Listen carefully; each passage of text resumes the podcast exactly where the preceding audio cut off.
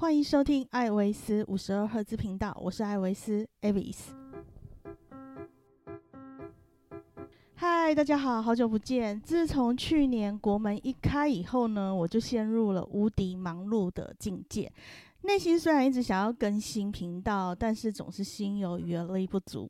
那虽然中间有去宵夜帐旅行团的 Brian，还有 l i b e k i d o w i 的维尼的节目，呃，去客串哈。但是自己的节目是真的很久很久没有更新了。那现在最忙碌的滑雪季节结束了，我也要进入一般欧洲带团的生活，所以我想说，哎，可以开始重新呃录制巴 case 的节目了。那这一集呢，就从国门刚开放的时候呢，第一个出门的国家，还有上礼拜刚再去一次的国家，也就是泰国开始。本集节目呢，我特别请赏我的另外一半，也就是大家如果有追踪我的 IG 或是 YouTube 频道，都会看到的提宝生，来跟我一起分享泰国的印象。为什么呢？因为我本人工作的关系，哈，太常去泰国了。但是提宝生呢，去年国境开放的时候，我们去泰国是他第一次去泰国。那上个礼拜我们再去泰国还愿呢，则是他第二次去泰国。这两次我们都是待在曼谷而已，所以请他来分享一下对泰国曼谷的看法，我觉得会蛮有趣，也蛮新鲜的。那我们现在请提宝生来自我介绍一下。Hello，大家好，我是传说中的提宝生兼召唤兽大雄。呃，对，这这两次的话是算是我泰国的初体验，所以说。泰国曼谷对我的印象来讲是蛮好的，为为什么？为什么会觉得很好？因为早期对我来讲，东南亚的部分的话，是我不会想要去旅行的这一个部分，因为我会觉得说，OK，我们都长时间去东北亚、去日本，所以说对于东南亚，就是心里会有一个刻板印象，就是说，哦，东北东南亚可能的。的环境或是他的状况是不如我们预期想象中那么好的。可是这次我这两次我去曼谷的状态之下，我发现，OK，他们确实是开了我的眼界。所以说，呃，包含说可能下次我如果再去泰国，我可能还是会滞留在曼谷之类的，因为我觉得对我们来讲的话，呃，都市人的生活跟交通还有环境等等饮食都会比较方便。对，提宝生已经讲了好几次，就是说下一次再去泰国，他也是要待在曼谷。虽然我跟呃我泰国朋友也一直鼓吹，他说啊泰国还有其他好多地方可以去，他就说没有没有，我还是先待在曼谷这个地方。那你之前呃也有到别的国家自助旅行，可是就是真的都没有考虑过往东南亚的国家自助旅行。呃，对，因为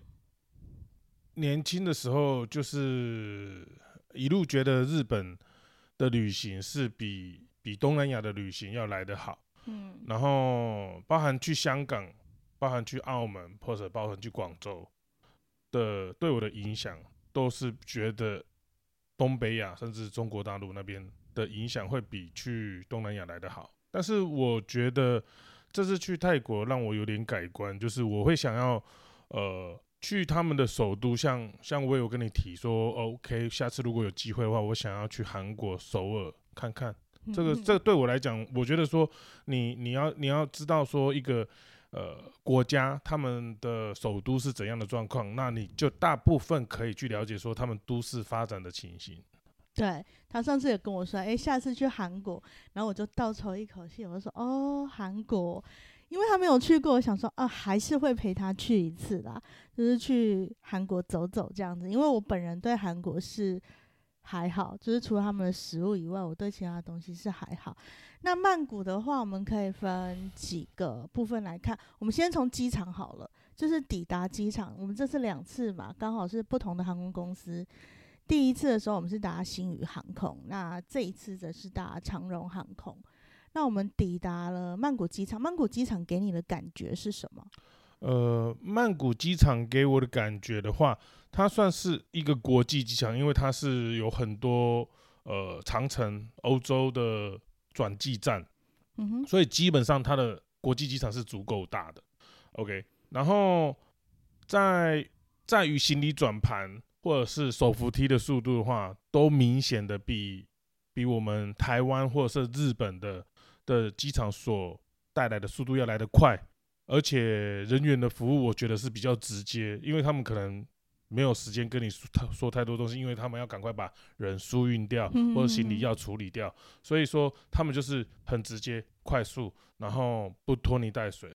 当然，呃，泰国的机场因为它是国际机场，那长时间的使用，当然就是一些有一些物件啊或设备看起来会明显的老旧，但是以整体性来讲的话，它确实是一个还蛮方便而且便捷的国际机场。它比较老旧，还是桃园机场比较老旧？呃，如果你 再这样讲的话，我会说松山机场比较老旧。哎，我觉得还好哦。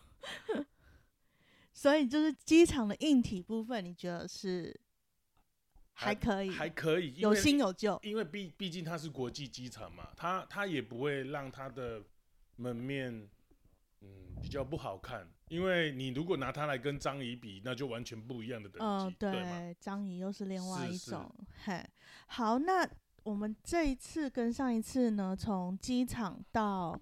呃。曼谷市区的饭店的交通方式也不一样。对，因为这次呃第一次去的话，因为尝鲜嘛，所以我们就是利用那个机场快捷，然后转转 BTS，就是它的他们的地铁系统，然后到我们住宿的地方。那这次的话，我们是呃在 Klook，它有包车，而且你可以选择车型，然后就是也是直接到你住的地方。但是在于机场快捷转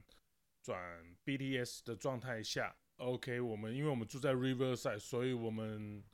我们到 Riverside 的侧边，然后又搭嘟嘟到我们的饭店，我们大约花了二点五个小时左右。你觉得太久了？我觉得太久了。那因为这次包车的部分的话，就是因为那时候的时间太久，而且我们又有差一点被嘟嘟宰，所以。这次就是包车，那包嘟嘟车比较麻烦，就是都要讲价啦。是讲价也是一个很累人的事情。可是你你上次从西安那边要坐回去 Riverside，他要收我四百，那那是太夸张了。那比 Boat 还有 Grab 的的轿车系统对对对对对，因为西安站就是观光客多，所以嘟嘟都习惯开高价。是我我我觉得，就像我现在这次去，为什么你叫呃我我也不会去搭嘟嘟车，因为我觉得他们就是。摆明就要宰人。其实，如果大家要尝鲜，可以搭一次；那不然的话，搭嘟嘟车你要花很多时间在讲价。其实我觉得没有比较便捷。对，那因为像 OK，我们现在回过头来讲，就是说，呃，我们这次是在 Klook 包车。那因为包车的话，它从机场接驳完，因为我们在 Get 市那边就是会有一个 Klook 的 counter，嗯，那你就是可以直接找到你的名字在那边，然后你跟他修你的那一个。秀你那个 Klook A P P 的凭证给他看，然后他就会直接帮你抠车子过来。那因为像像我们这次的话，因为我们是带三个行李，所以我就是选择比较大台车，叫 Four Runner，就是那个呃 Toyota 的，有点像是 Mini Van 的的商务车这样子。那他从机场到我们住宿的地方，因为我们在 Nana Station 的附近，所以基本上是三十八分钟，三十八分钟左右我们就已经到。到到饭店了，因为嗯，其实就是说行李比较多的话，不如就包车，因为如果你搭大众捷运系统的话，你还要在那里推行李移动。那曼谷它其实有一些站出来以后是有一些天桥啊、路啊，你要自己提着那个行李。对他们没有，他们不一定在每一个出口都会有电梯可以让你坐，它不是所有的都是友善，呃。友善友善空间，让像有一些人士，他是坐轮椅的，他就是必须要绕到那一个有电梯的地方，他才可以上上去 BDS 站。对，嗯，所以其实反而是方便的啦。如果是女生的话，我是强烈建议，因为也安全，是因为方便。因为我觉得是说，因为有像像我们这次，我们这次坐飞机去，我们是早上坐飞机去，那我们到呃，我们到。曼谷机场的话，应该差不多在十一点多，快十二点。那因为通常一般人如果是这样的状态下，他会在下午会接接着行程。那如果你又要花两到三个小时去搬运你的行李或是移动的状态下，你会变成说你的体力因为天气炎热的关系又消耗了百分之四十到五十，那边是下午下午跟晚上的话，你没有你你会没有精你会没有精神去去做。做一些额外的活动或什么之类的。对对对，其实，在规划旅程的时候，不妨把这笔费用也算进去啦。就是不要觉得它好像比较贵，其实不到八百块，我觉得很划算。以时间成本来算的话，如果你为了，比如说，如果搭 BTS 或者是搭机场快捷加起来，然后去到那个饭店，大概是不用一百块泰铢，你会觉得很省钱。但是往往大家都没有把时间成本。还有体力的这些成本算在里面。如果你有算的话，你会觉得说这个接送的八百块，如果是三个人、四个人出游，其实一个人是两百块，很轻松、很方便。是我我是觉得说，呃，包车包车的话，因为 Klook 他也会帮你负责，所以他他所他的 supplier 他的承包商他也是有一定的水准在做客人的运送。所以这次也是去，然后那一个康就是那柜台的大姐，就是帮我推两个行李，然后我们就一路往外推推推推推到车子上面，因为可能呃机场外面警察也在赶，所以说变成说 OK，他就是让我们快速上车，那我们也快速抵达我们的饭店啊。当然别忘记了，如果你觉得这个司机服务比较好，呃，你在下车后你必须要。你可能给他一到两块美元的小费，如果没有美元的话，泰铢二十块的纸钞也是可以的。这个泰国是小费文化的国家，这在这里提醒大家，如果你真的觉得饭店的服务人员很好，housekeeping 服务很好，呃，门门房门房嘛，对，门房的服务也很好，你其实不吝啬给他一块美金或二十块泰铢的纸钞，我觉得都是合理的。对，都是合理的，而且你也可以获得很好的服务。对，那因为像像这次是第二次去嘛，像我们之前第一次去的话，我是住在 Riverside。OK，那饭店的部分的话，我们是选择四星的 Ebis，嗯，法国的连锁啊饭店集团。对，它是连锁系列的。它在你如果在你如果在曼谷的周边看的话，你会看到它很多连锁的部分。那因为为什么一开始去要选择 Riverside？当然是 Avis 的选择，因为我要住在河边。对，那我们住在那个 Riverside，其实其实，在曼谷的周边，其实房价都不贵啦。因为不管是在 Riverside 或市区，当然 Riverside 会有那种超高级的饭店，那我们不好讲。但是以 Ibis 来讲的话，我们那时候住八天七夜，含早餐，而且是合景房。我们才花了一万多块而已，所以我是觉得比台 CP 值很高，一万出头，这是比台湾现在旅游界在所有包含说我们去台北或是像我回高雄住宿，那个真的是差很多。不要跟台湾比啦。对，那因为呃，我们主要是我们选择饭店的话，就是会选择有健身房跟。游泳池，因为有时候我们会在我们会比较晚出门，我会大约十点或十一点再出门。但是像我早起的话，我就会去健身房或游泳池游泳。因为上第一次去的话，Avis 他就是早上六点就被我拉起来游泳，然后游完。我们其实不是去玩，我们异地训练了。对，然后我们是运动员的异地训练。那第二次的话，我们就是住在呃 Nana Station，就比较靠市区。然后它其实也是一算是公寓式饭店。那因为刚好就是两种不同的选择嘛，一个是餐呃，第一个是呃餐厅已经有早餐，他帮你准备的像自助式的早餐，你就自己选择。但是你会很明显的发现人很多。出出入入的人很多，因为他可能是 EBS 的系列，然后他们也会有接收一些呃像开会的啦、会议的或商务人士的部分。那我们在这边的话，会偏向观光客比较多，但是我也是在饭店有遇到很多日本人。那我们的早餐，因为我们的早我们饭店住宿是有厨房的，所以我们就是自己煮早餐吃。那在 Nana Station 这一站。的饭店周边的话，很方便的是，它附近就有超市。那它是连 Seven Eleven 之间也会有有一些生活食品可以让你采购。对，因为它有公寓式饭店在那周边的关系，那它的 Seven Eleven 里面呢，它就有卖那个可以烹饪的蔬菜。蔬菜跟肉品果类啦都有，肉然后它品会做成小包装、小包装，就是让你一餐就可以吃完。像像像鸡蛋啊、水果啦，或者是你像要用微波炉，因为因为像在这个饭店，它比较优势的话，它就是呃，它虽然是呃也也也比我们之前住的那个 Riverside 要稍微大一点点，大很多吧？对，然后它是里面是有呃厨房，那厨房的部分的话是微波炉、烤箱、烤面包机，然后饮水机、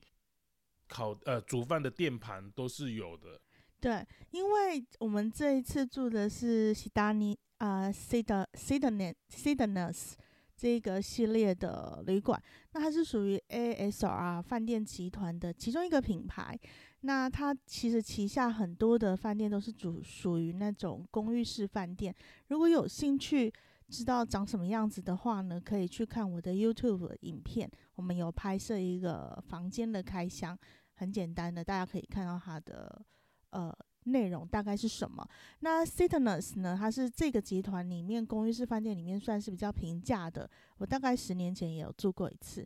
不过下一次我们应该会去住另外一个系列，就是每一个系列都住住看这样子。所以你对这一次住的饭店评价比较好？呃，我是觉得两两方都很好啦，只是嗯说选择的、选择的方式不同。因为在 Riverside 的话，你明显你就是要呃跨过一个桥，嗯哼，那你交通的时间就会多多大约十到二十分钟。Riverside 有点住阳明山的感觉。，对，那你如果是在住在娜娜站这边的话，因为就是我我我从徒我徒步从饭店走到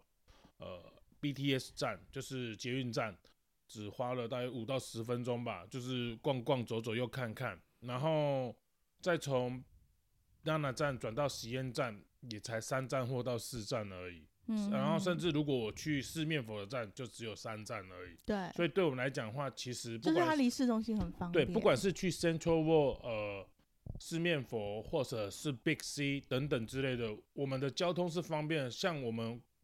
隔天我们又有去那个彩虹饭店 Sky Tower 的、嗯的餐厅吃饭，我们坐车过去，我们其实用呃像我们在曼谷的时候、泰国的时候，我们基本上是会用 Boat 跟 Grab 的两个 APP 去叫车。是因为因为这两个 A P P 在叫车的话，它不敢给你乱收钱，它不会乱收钱。但是要千万记住，因为我们已经有几个月没去了，这次在做 boat 的时候，他是付现金，所以那一天哦，那个司机很不开心。我们以为已经付钱了，要下车。以以为是信用卡就直接扣款，他说他后来就有点不爽的说，哦，boat 是没有信用卡的，因为我们没有再让人家扣帕数的，所以基本上如果你是坐 boat 的话，你一定要等车子停下来，他跟你说多少钱，然后你付钱给他，你再下车，不然的话，那个司机会非常错，他会以为你要坐霸王车。对，然后这一次住在那个娜娜站附近呢，呃，我觉得他就是可能是年轻的观光客比较多，所以他的酒吧什么 pub 是应该比较多的。应该不是年轻的观光客很多，应该是观光客很多，应该要把观光客不分年龄层全部都塞进去，因为它本来就是一个比较大的集散地，对，不管是酒吧啦，不管是夜生活，不管是一些伙食、食物类，因为它它你在娜娜站主要的那一条道路上面。呃它那个叫十一嘛，十一道路上面，它嗯基本上它的火，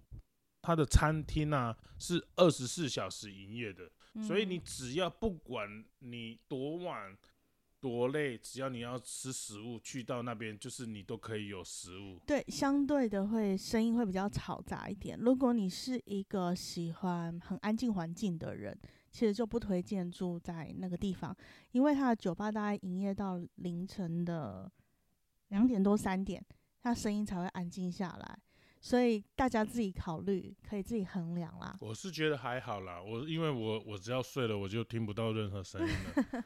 好，那除了饭店以外，泰国曼谷还有什么让你印象深刻的地方？嗯、泰国的话，因为刚好上次 Abis 他有特别安排了两趟 cycling tour，就是骑脚踏车的旅行。嗯那我是觉得这对我来讲是非常新鲜，因为一开始我很排斥，因为我觉得太热，不要做这件事情。当然后来去参加之后，呃，去看到了。呃，就像我们在日本东京一样，我们你如果长时间都是坐地铁，你其实没有办法看到这个呃城市的，这个城市真正的那一面。像我们在日本的话，我们东京我们也是会在上野租车、租脚踏车，然后骑去晴空塔，然后再回来浅草等等之类，会有一些呃，你会看到说，OK，这是人真正在生活的另一面。嗯，那因为我们这次 cycling tour 在曼谷的部分的话，呃，我们是有 local 的 guide，就是他有一个领队，他就是带我们去去体验生活、骑，然后吃东西、介绍景点、拍照等等之类的。我我很贴近很很贴近的当地居民的生活。对，像我们也有去吃那个呃呃火山排骨的鸡呃呃，原始原版始版，它就是不是 一般百姓在吃的，不是观光客在吃的。而且那个汤真的是十分的好喝。那还有就是我们有去吃那个像油条，它有沾那个香兰叶的酱，哦，那个也是很不有错。假贵，对对，他们说是油甲贵，就是跟我们台语的油油条是一样的。发音是一样哎、对对，因为他们那边潮汕人比较多，对所以他们其实其实我还是觉得说，他们那边应该是还是如果老一辈的七八十岁的，你如果跟他讲台语的话，应该是可以通。对对对，上次的那个自行车之旅，我觉得也很舒服。有兴趣的也可以去看我们 YouTube 的影片。那我觉得它很贴近当地居民的生活，而且你除了 shopping 吃东西以外，你还有多了另外一个选择，看到了呃曼谷一些一般居民生活的状态。对，因为因为我们在骑脚踏车的时候，我们不是都是骑在大马路上，然后 Two God 他是会直接带你去穿越那个巷弄，但是因为他我我们这个 Cycling Two 非常安全的状态，是因为我们有两个 Two God，就是一个是一开前一后，一前一后，他会去呃前面那一个会去协助你通过马路啊，或者是指挥交通的部分，然后让我们的成员可以安全的度过。那后面的话，他是会压阵去提醒你说，OK，你可能要稍微提速一点点，然后去呃跟大部队集合这样子。对对对，而且我们后面第二天还有包了船，走曼谷的古街道。曼谷的古街道就是水道。我们现在在曼谷走的马路是进入二十世纪时候开发的结果。那早期的曼谷人他们的呃出门是搭船的，而不是走在陆地上的。对，因为我们这次第呃我们第二天的搭船的部分的话，我们也有呃经过了我们 Two Leader 在讲的说，OK，这是所谓的曼谷的左岸。嗯那曼谷 的曼谷对曼谷的左岸那边的话，一开始最早期的话是呃，如果在讲十八世纪、十九世纪，有一些比较早一批进入曼谷的人，呃，像商人或者是传教士，他们就会在左岸的部分的话就会有房子，所以你会。你你会在经过那个曼谷所谓的左岸地区的河道的时候，你会发现家家户户都是有码头。嗯，对对对，就是不同的年代感那一种。然后在曼谷左岸再往前的部分的话，你会遇到河河流、支流，因为我们我们在那个曼谷的话，它算是支流，然后都是招毕耶河的对支流。然后我们因为我们要进入招毕耶河，所以我们就变成说我们要等到那个闸门的开，因为它的水的高度是有控制有的，落差啦，对对对，所以以它就是变成说，OK，它要开放，就像我们那个呃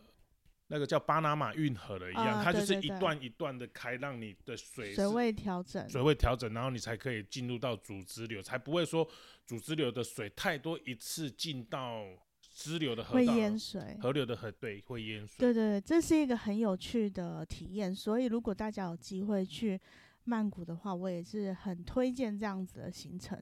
就是你可以排一天来做这件事情，而且价位不会很贵，我觉得不高。如果一一天四到五个小时的状态下，我们的价贵其实算便宜，因为是两千两千多一个人大约一千多。一千多块对钱，其实我觉得是很值得的深度旅行嗯之一。对，然后这次我们去，呃，上次第一次九月、九月、十月九月的时候雨季嘛，刚好是雨季跟服跟这次的时间点不一样。但是因为我们在雨季的时候，我们也有在骑脚踏车，所以雨季其实也有影响我们。但是我是觉得雨季的天气的话是比较舒服的，舒服，但是因为它湿度高，对，湿度高给给人的感觉不一样。但是这次的话是比较炎热，但是它就没有湿度那么高。这次是刚好遇到呃送干节结束，就是泰国的新年。那我们去的时候刚好有一天是全泰国高温最高温的对时，候，四新闻十四十来度，新闻都有报道，啊真的是非常非常的热，都不想踏出去的那种。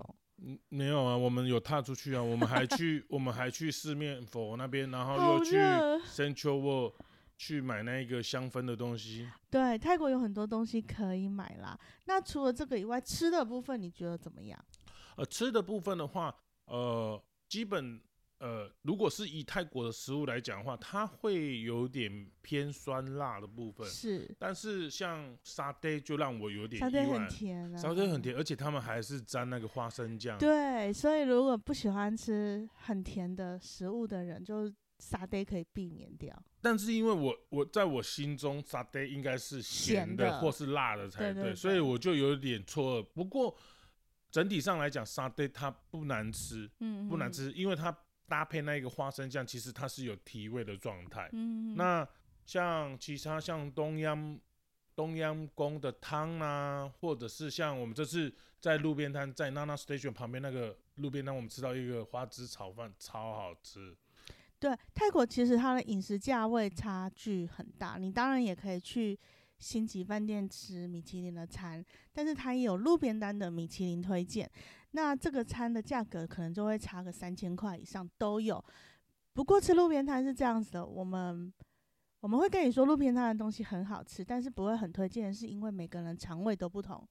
肠胃适应不同。我们吃了没事情，不表示大家吃了没事情。我我是觉得还是，如果如果你你第一次去的话，你你我会建议说，尽量是找有有餐馆的，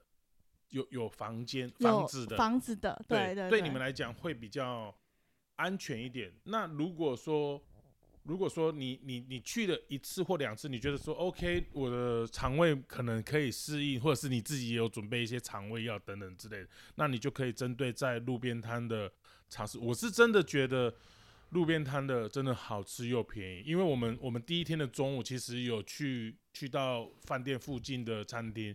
其实稍微有点被宰，然后那一个因为那边的洋人、西方人很多，，对，然后他的东阳宫的料又特别特别少，然后不会不好吃，但是真的不值那个价钱。对，然后我们我们我们晚上叫的那一间的东阳宫是路边摊的，同样的价钱，然后它的虾子大只跟我大拇指一样大，至少有七八只，然后花枝也大约有八十，他可能放一整一整只进去，对，它就是切好，然后就放进去，然后他给的香菇不是像我们那种像中午吃的那个金针菇，就是一整颗蘑菇，它是一整颗蘑菇下去用，所以我是觉得非常好，因为本来冬阴功它其实就是要利用蘑菇的味道去提味这样子。对，所以选择吃的东西的话，我觉得不一定要去很有名的呃网红或者是 YouTube 推荐的店，你可以凭相信你自己的直觉去找一间你看了它有感觉的店吃就可以了。就像就像太奶也是一样啊，我 们我我们我们我们第一次我们我我第一次到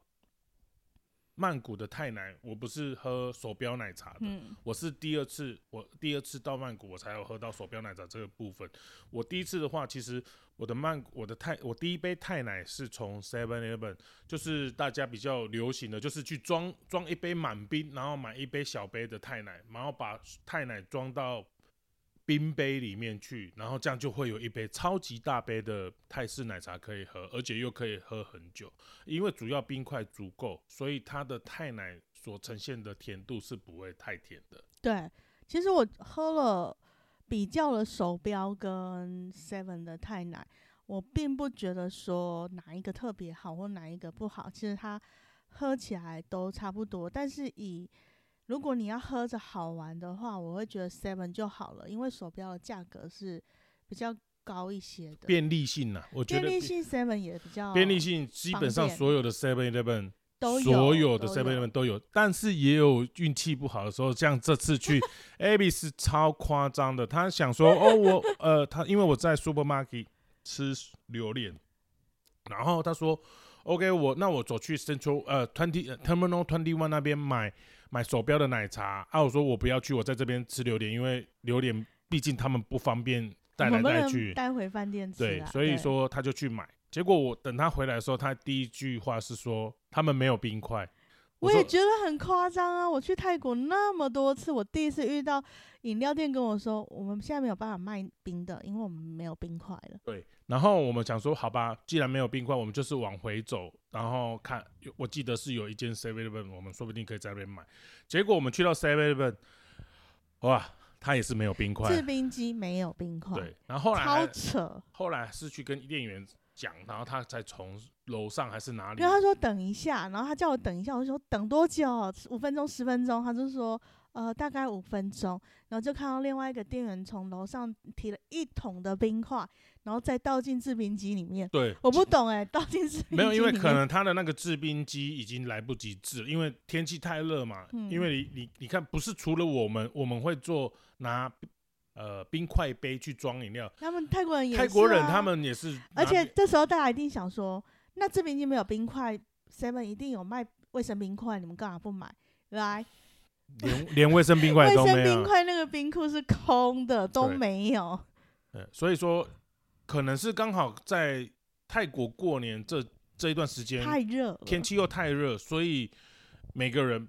即使是泰国当地人，他们也是需要很大量的冰块。他们呃，你会看到他们会买一瓶小水，然后就是把水装到那个冰里面。而且就是送冰运冰的那个车子，就是比我们去年九月刚开放国境的时候去的时候，我觉得车路上那个频繁呢、你看的比较多了。更多，对，对更多那种运送冰块的车子。嗯，所以我可以建议我们一个朋友黄黄黄，说不定他可以去泰国发展那个冰块的事业。就是他已经退出冰块界，他已经退出冰块界了。对，所以这个方面吃的都没有不良的影响。没有没有，目前的话对我来讲，泰国曼谷的食物的话，对我来讲都是很好吃的。虽然有一些口味不太习惯，像沙爹或者嗯是一些比较特殊、哦，我特别要讲，就是我们泰国的朋友带我们去吃那个腐烂的青木瓜沙拉，我真的是快要 哭出来。螃蟹，它那个比螃蟹，它那个比比那种比那个我们在台湾吃的真的臭豆腐还要臭，而且又哦，那个口味真的是不堪想象。我呃，他们的生沙拉是青木瓜沙拉有很多种，就是纯粹的青木瓜沙拉，或者是加虾子的嘛。那有一种是生蟹的沙拉，就是很小的螃蟹，大螃蟹不算哦，很小的螃蟹那一种的味道是非常非常重的。那他们自己泰国人说，那是乡下的地方的人呢才会吃，其实他们都市人也不吃那一种。但是我吃的啊、我们吃了各吃了一口，哦然后那个味道就是久久不能散去。它它它你喝任何饮料都压不过去。它不是只有不是只有那一个螃蟹有味道而已，它是连青青木瓜瓜都有味道连它那个酱，所以我本来是想说，我不要浪费食物，我想要把旁边的青木瓜丝吃掉，结果没有像我完全没有办法。这是我算是第一次在泰国浪费食，因为我踩雷，你觉得踩雷的食物对踩不对？也不能说串踩雷，因为就像就像我现在一直想要介绍我同事来台湾的时候，他们要吃臭豆腐，他们一直不敢吃的状态嗯是一模一样的。那就是其实这每一个国家都有一些特殊的食物，是你在尝试之前是需要勇气的。像台湾就是臭豆腐嘛，那外国欧洲最常见就是 cheese，大家会想说 cheese 很难嘛？嗯，那是因为我们在台湾吃的 cheese 是又又又又般的因为因为像像我我我有跟我同事讲啊，我说哦你在国外，我说你会吃 blue cheese 吗？他说会。然后我说你有尝试过 mark cheese 吗？就是那个有有蛆有有虫虫的吗虫虫的 cheese 吗？他说会啊，他们大约一年会吃一到两次，对，因为那很贵，那很贵，然后又很臭，可是他说很好吃。可是我说我说臭豆腐其实就是差不多那个味道啊、啊、然后他就说没有没有没有，臭豆腐是不同的等级，所以他们就一直他们一直对臭豆腐这件事情，他们其实很排斥。饮食文化上的差异有时候是不需要而且我觉得他们如果去吃那个真的臭豆腐，他们应该会哭出来，会崩溃，会崩对溃。，好，所以这个食衣住行的部分，我们其实衣服其实我们不太 care 啦，就是没有放很多重心在那上面。是，呃，衣服的话，其实如果下次有去的话，我们应该还是会买一些麻亚麻的衣服穿去，这样啊子会比较较轻，松，比较舒舒。服。对，但是因为像我们第一次，因为是遇到雨季，所以我们没有特别挑选衣服。嗯，第二次的话，因为是正常的时间太热，但是你看我，我也是只有穿 polo 衫，顶多是短裤。第一天是有穿长裤，Levi's 的长裤，所以我我我我不会觉得说天气的影响，可能我在高雄生活久了，基本上嗯也都很热。泰国曼谷的天气其实跟超高雄差不多，因为我们我我们我是做营造业的，我以前在户外的话，一整天那种晒跟在泰国其实差不了多啦，一般人又没有练过。但是可以试可以试着带一些比较舒服的衣服，然后或者是像呃比较好走的拖鞋或是凉鞋。鞋子对，除因为但是你必须要带一般的鞋子，因为还有长裤，因为像你去大皇宫或者是你去比较好一点的酒店去吃饭，还是需要你必须要有一些衣着整齐。正装，不要说、嗯不要说穿到衬衫呐、或西装之类的，但是你可能至少也要 polo 衫、长裤、鞋子之类的。嗯，好，那我们进入另一个重点了，就是呃，泰国在去年它就已经开放了大麻的吸食、是的，是的。种植跟贩售，还有吸食。对，因为那时候那我们我自己觉得啦，去年那一次去跟这一次去的大麻，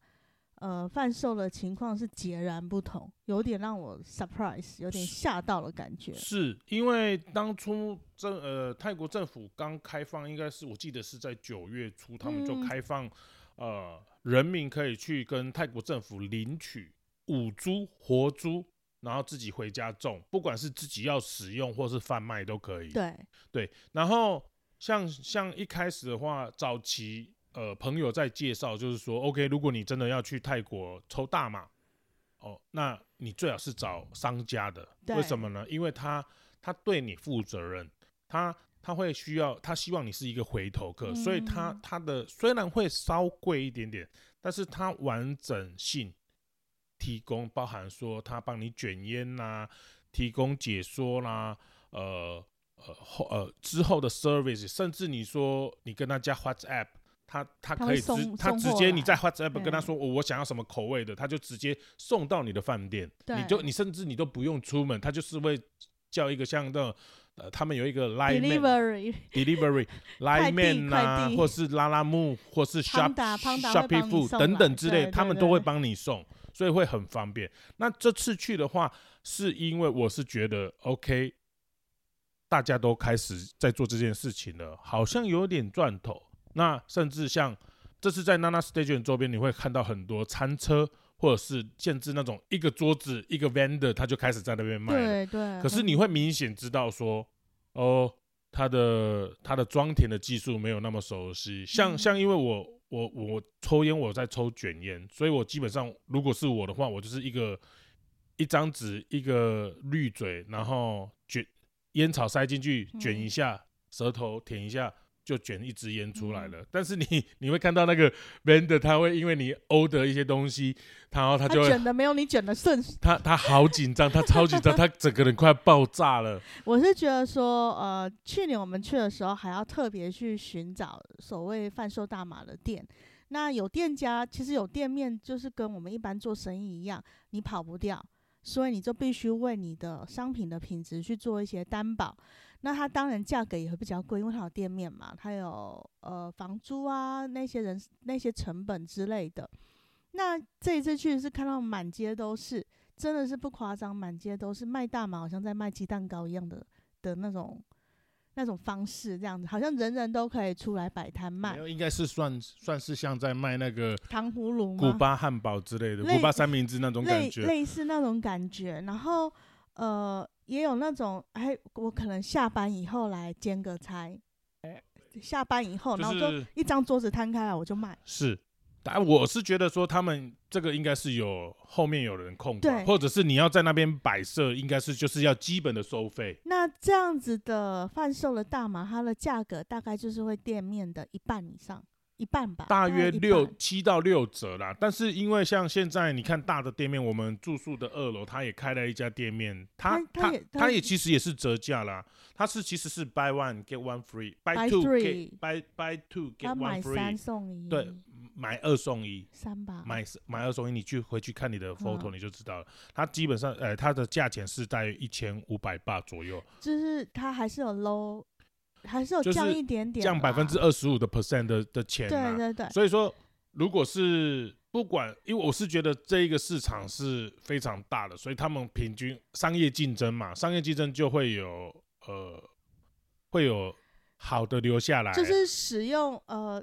使用者就会受益，消费者会受益，价钱会降低啦。但是我们在讲这个时候，要跟听众讲的就是说，吸食大麻这件事情见仁见智。那在台湾它是不合法的，在泰国是合法的，所以即便你在泰国吸食，你也不用担心你回到台湾，台湾是犯法的，就不会有事。但是你不能带回来台湾，对，就是不能把这个产品千万千万要回来之前要把你的口都袋都丢掉，抖一抖。不要让米格鲁来找到你。对，因为其实这个东西味道都很重。那至于西大麻好坏什么，这个争议一直都有，我们就不在这里讨论这个东西。那是说，如果你想要去泰国尝试的话呢，会建议大家从低剂量的开始，不要一次就是下重药，你可能会倒在那里。然后再来就是泰国，它是其实是禁止在公共场合抽，但是我们这次在娜娜，几乎满街都是大麻味。呃，我是觉得他们是睁一只眼闭一只眼。现在有一点那种感觉，对，但是因为他有很多很多爸，他是说他他不希望你在里他他面抽，他禁止你在里面抽的。所以你要找到合适的点来做这件事情。那再来就是呢，呃，路边贩售这些餐车什么，我们后来有跟泰国的朋友聊天，他说其实泰国政府有点烦恼，他们没有想到一开放以后会如此的蓬勃发展，超乎他们的能够控制的范围。那但是呢，现在已经确定是有黑道介入了嘛？那黑道介入的时候，就会产生，比如说某个帮派跟某个帮派，他们要占地盘。每一辆大麻餐车，它可能背后代表的是某一个帮派。是那其实我觉得，以泰国的社会形态跟那个呃警察的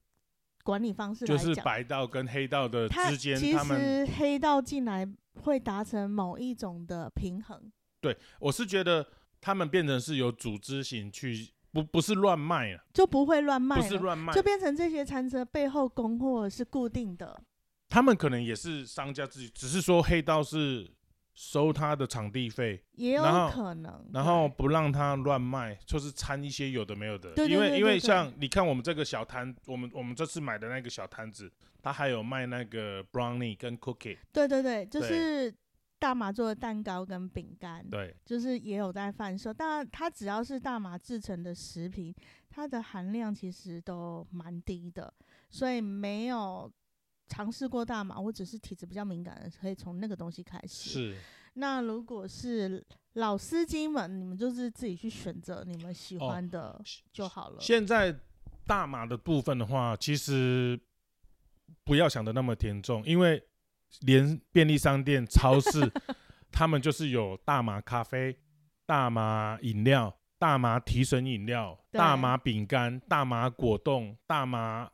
chips，呃，大麻洋芋片。大麻，反正什么东西大麻都有，可是他们都是很低剂量，他们应该是百分之零点零一，嗯，所以说可以尝鲜试试看，然后不要使用过度，这样子对，凡事都是适适量适可而止。对对对对。好，那除了这个以外，还有什么要跟大家分享的？呃，我是觉得曼谷的人吧，人呢、曼谷的人，嗯我我我我这次像嗯，不管是说呃，不管是去商店，或者是搭车，或者是询问路，或者是跟人买东西，曼谷的人，他们可能对跟其实跟日本人一样，他们对观光客，因为他这是他们的的经济来源嘛，嗯所以他们会觉得 OK，如果你是外国人，你是观光客他会与你和善。我觉得他们其实是这个东西，他们是蛮蛮有自知之明的。说到服务业这个部分，那是另外一个主题的展开啦。是所以我们要仔细的去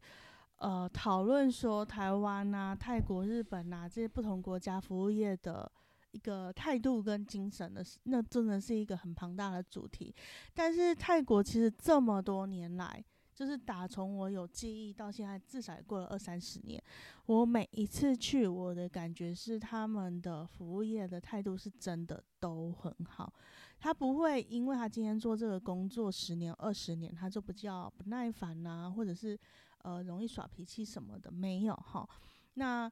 因为你可能，其实我觉得这是台湾比较欠缺的，就是说我们可能每天做这个工作久了，你就厌烦了。或者是你听同一个问题已经几百次了，所以你回答的时候略略有不耐烦的口气。但是我以以前在教学的时候，我会提醒学生一点的，就是说这件事情你或许从事了千万遍，但是来跟你询问的人可能是他第一次，对，就所谓的一期一会嘛。对，是他的第一次。那他对你或者是对这个环境的印象好坏，就在你那一个回答，你那一次的回答而已。台湾的服务业比较没有这种概念，就是说你的每一个回答都是别人的第一次，嗯，这是比较可惜啊。对，这其实其实我我为什么我要讲服务这件事情呢？这就像那一个我们第二次来。哦，那你第一个晚上你去按摩的那一个阿伯，哦，你你他很厉害，对不对？他对？超厉害对的，他，而且你要你要觉得他会那么厉害，为什么？因为他已经从事这个行业可能二三十年了，对，对，所以他还是用他最传统的手法、最传统的技巧服务你，而且他还是都是笑笑的跟你讲。他，从头到尾都笑笑的，对对，但是他这个笑笑的跟我说我的筋骨太硬，对啊，像呃，我们也可以稍微谈一下那个泰国按摩的事情，哦，你要对讲按摩的东西，，对，你要讲哪个部分？没有没有没有没有，我我我当然不是讲有像什么日本按摩那个又是另外一个篇章，那个我们没有接触到，我们是讲一般正常的按摩。嗯 OK，因为像像我本来我本身不太喜欢被人家按摩了，因为我不喜欢人家摸我的身体。那也是 Abis 说哦，这很好啊，你可以试试看呐、然后那来泰国怎么可以不按摩？是，对当然我我我第一次被按泰式按摩，就是我们没有去选择足疗或是其他抹油的有没有的，我们就是选择。纯泰式纯泰式按摩其实泰式按摩给我的反馈是好的，很好的。我那我我我第一次去一小时，第二天两小时一小时，然后第三天要回来之前，我就我们就按了两个小时。我其实是觉得蛮舒服的，蛮舒服的状态。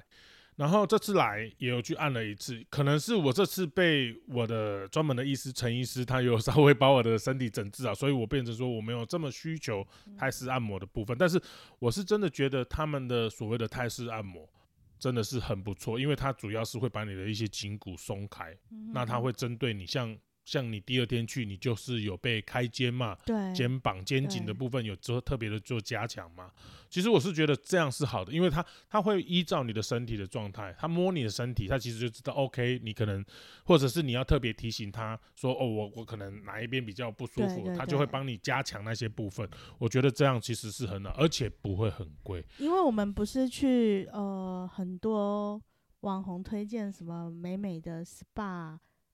按摩疗法对对，我们基本上是我们是选。很传统的对，就是在路边都会看到一个小房子，小房子，就是一些阿姨坐在门口，都是然后阿姨对然后就会坐在门口，呃，问你要不要来被按按摩什么什么之类的。但就是是我从一百多到三百多块，差不多这个价钱。对，但是我是觉得你要，你还是你可以，你可以有几个几个发方向可以选择嘛。第一个，离你饭店最近的、嗯 o k 这最简单一定。都有。第二个，你可能选择在这个区域内最便宜的，或者是你可以 OK 差五十块，我可以试试看。反正你你在那几天，如果你可以多按摩，我相信隔天早上你在走走行程的话，或者是你在移动的话，你就会很舒服。其实为什么会有按摩，主要是因为泰国太热了。那你在那个白天在外面走的时候，你或许觉得你可以耐热，但是其实温度高对人体的消耗是比较大的。那在晚上去按摩一下，放松以后，你隔天其实会精神更好，应该是这个样子。呃，让我呼吁一下，我是觉得